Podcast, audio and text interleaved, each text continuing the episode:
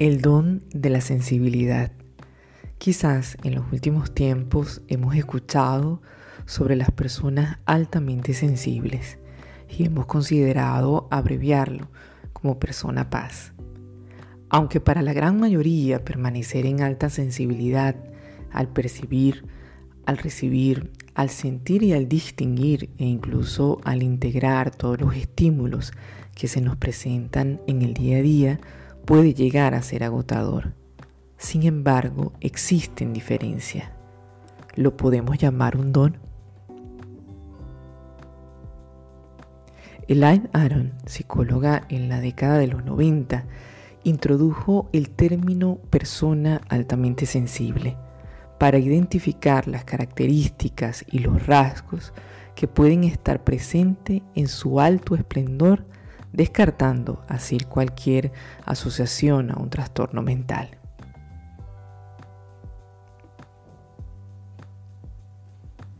Recuerdo un día estábamos en medio de la clase, conversábamos de la importancia de nuestro yo, de nuestro yo interno. Había unos alumnos estudiantes del tercer año de psicología, eran pareja y la chica interviene en ese momento.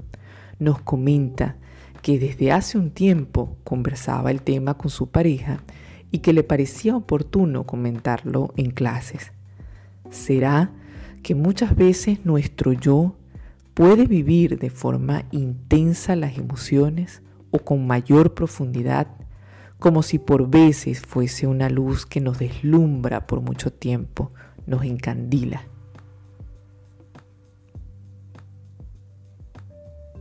Además de recomendarle asistir a consulta y recibir acompañamiento psicológico, logramos reconocer la importancia que en diversas ocasiones podemos experimentar estados de alta estimulación y saturación sensorial, donde los tiempos de pausa son clave para recuperarnos y que todos podemos pasar por ello.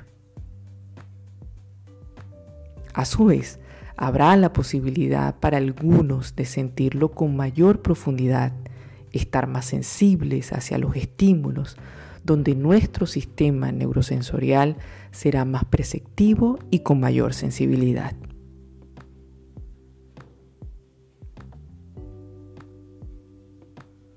Aunque cada uno de nosotros somos diferentes, también cada uno de nosotros comparte muchas igualdades vivir intensamente, sentir empatía, percibir la sutileza de nuestra naturaleza, deslumbrarse por el amanecer, por los atardeceres, acariciar las olas del mar o simplemente disfrutar de una buena música. Nos caracteriza como seres humanos, no nos aparta el uno del otro, no nos hace más sensible que los otros. Entonces, solo así sería un gran don.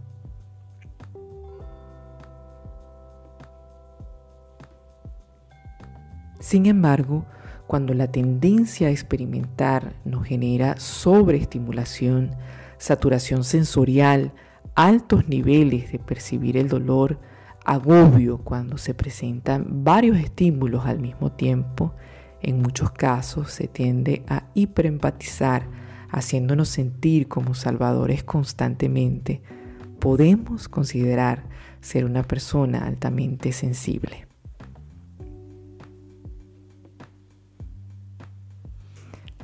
A pesar de que con el tiempo se ha querido colocar en un espacio totalmente diferenciador, lo llamaría tener una gran y especial capacidad intuitiva. Podíamos volver a pensar en el don de la sensibilidad.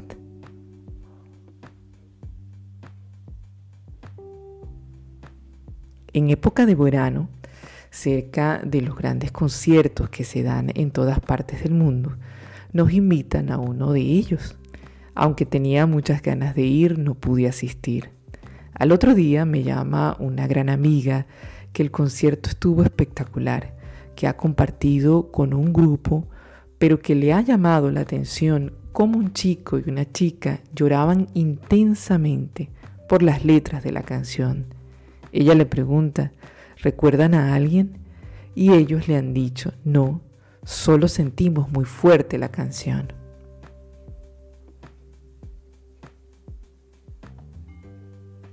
Cuando comenzamos a conocer sobre el término, se pueden generar interrogantes si se es persona altamente sensible y cómo descubrirlo. Si bien es cierto, solo se trata de rasgos, de características, de un perfil de personalidad que podemos abrazarlo, quererlo, apreciarlo, es muy importante darse el tiempo que sea necesario. Por otra parte, nos abre un camino al verdadero autoconocimiento.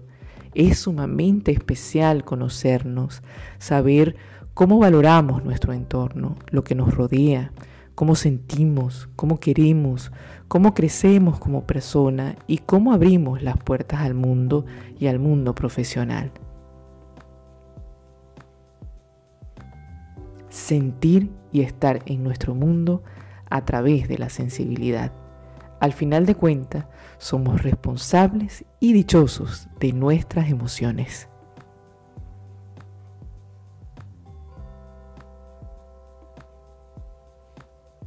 Para la misma época de verano, días antes de salir de vacaciones, estaba realizando un programa de salud mental para pacientes con insuficiencia Llega la hora de la consulta y se acerca una enfermera que he apreciado mucho. Me ha dicho, hoy tenemos un paciente que ha querido pasar por psicología. ¿Puede atenderlo? Una vez conversando con el paciente le he preguntado cómo se siente con los cambios. Me ha comentado que siempre ha sido muy sensible. Me emocionaba por cualquier cosa. Lloraba tanto desde que me he enterado que tengo insuficiencia cardíaca, tengo mucho miedo de ser así, de sentir más de la cuenta. Le pregunto, la experiencia es muy diferente. ¿Qué hace con el sentir, con lo que siente?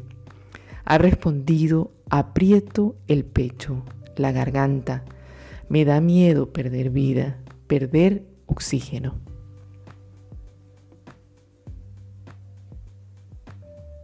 Cuando nos sentimos diferentes por cualquier razón, porque nos acompaña un diagnóstico, por estar y ser más sensibles e incluso por sentirnos insensibles, optamos para la gran mayoría por mecanismos que en principio son protectores o defensivos, pero luego puede ser perjudicial para nuestra salud mental, para nuestro ser, traernos complicaciones importantes.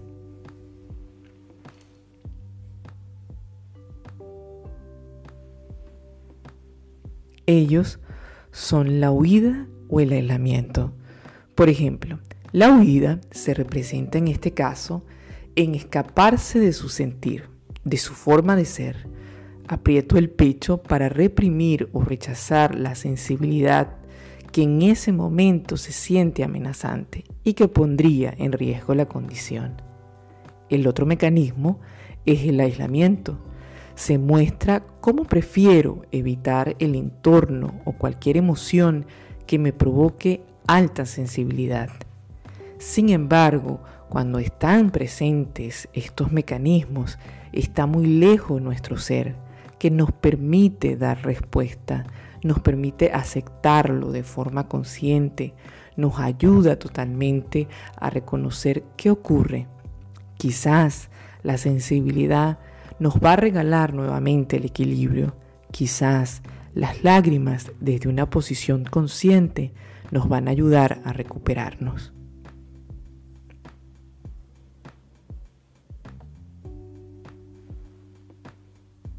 Veámoslos desde otra perspectiva, haciendo del día a día una nueva oportunidad de cambio. Una chica va al consultorio en horas de la tarde, le encantaba el buen gusto el buen hacer de las cosas. Quería abrir una compañía. Tenía claro muchas cosas. Pronto se iría de viaje a investigar sobre los recursos y materiales más idóneos para su proyecto. Había hecho muchas cosas para tener todo planificado. Faltando dos semanas para su viaje, decidió asistir a la consulta. contaba que comenzó a verse no exitosa, cometiendo errores y extremadamente sensible, mucho más de lo que siempre se había considerado. Le he preguntado cuál error sería el más difícil. Ha respondido que mi sensibilidad me paralice. La huida de nuestro sentir, de nuestras emociones, de nuestra sensibilidad o nuestra alta sensibilidad es un mecanismo psicológico que se da para la gran mayoría cuando no le damos la bienvenida a las emociones, cuando no recibimos nuestro sentir, no aceptamos de una forma amable nuestros sentimientos y que por muchas razones se elige huir, evitar o reprimir.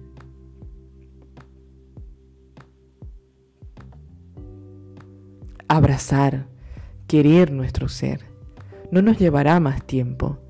Incluso el rechazarlo, el evadirlo, con mayor probabilidad nos traerá complicaciones, nos generará malestares significativos, en muchos casos limitará mucho más que el sentir para tomar una decisión, para tomar un viaje, para crear un proyecto o simplemente para disfrutar.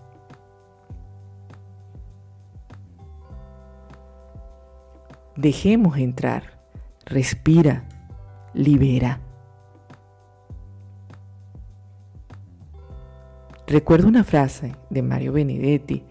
He llegado a la conclusión de que las cicatrices enseñan, las caricias también.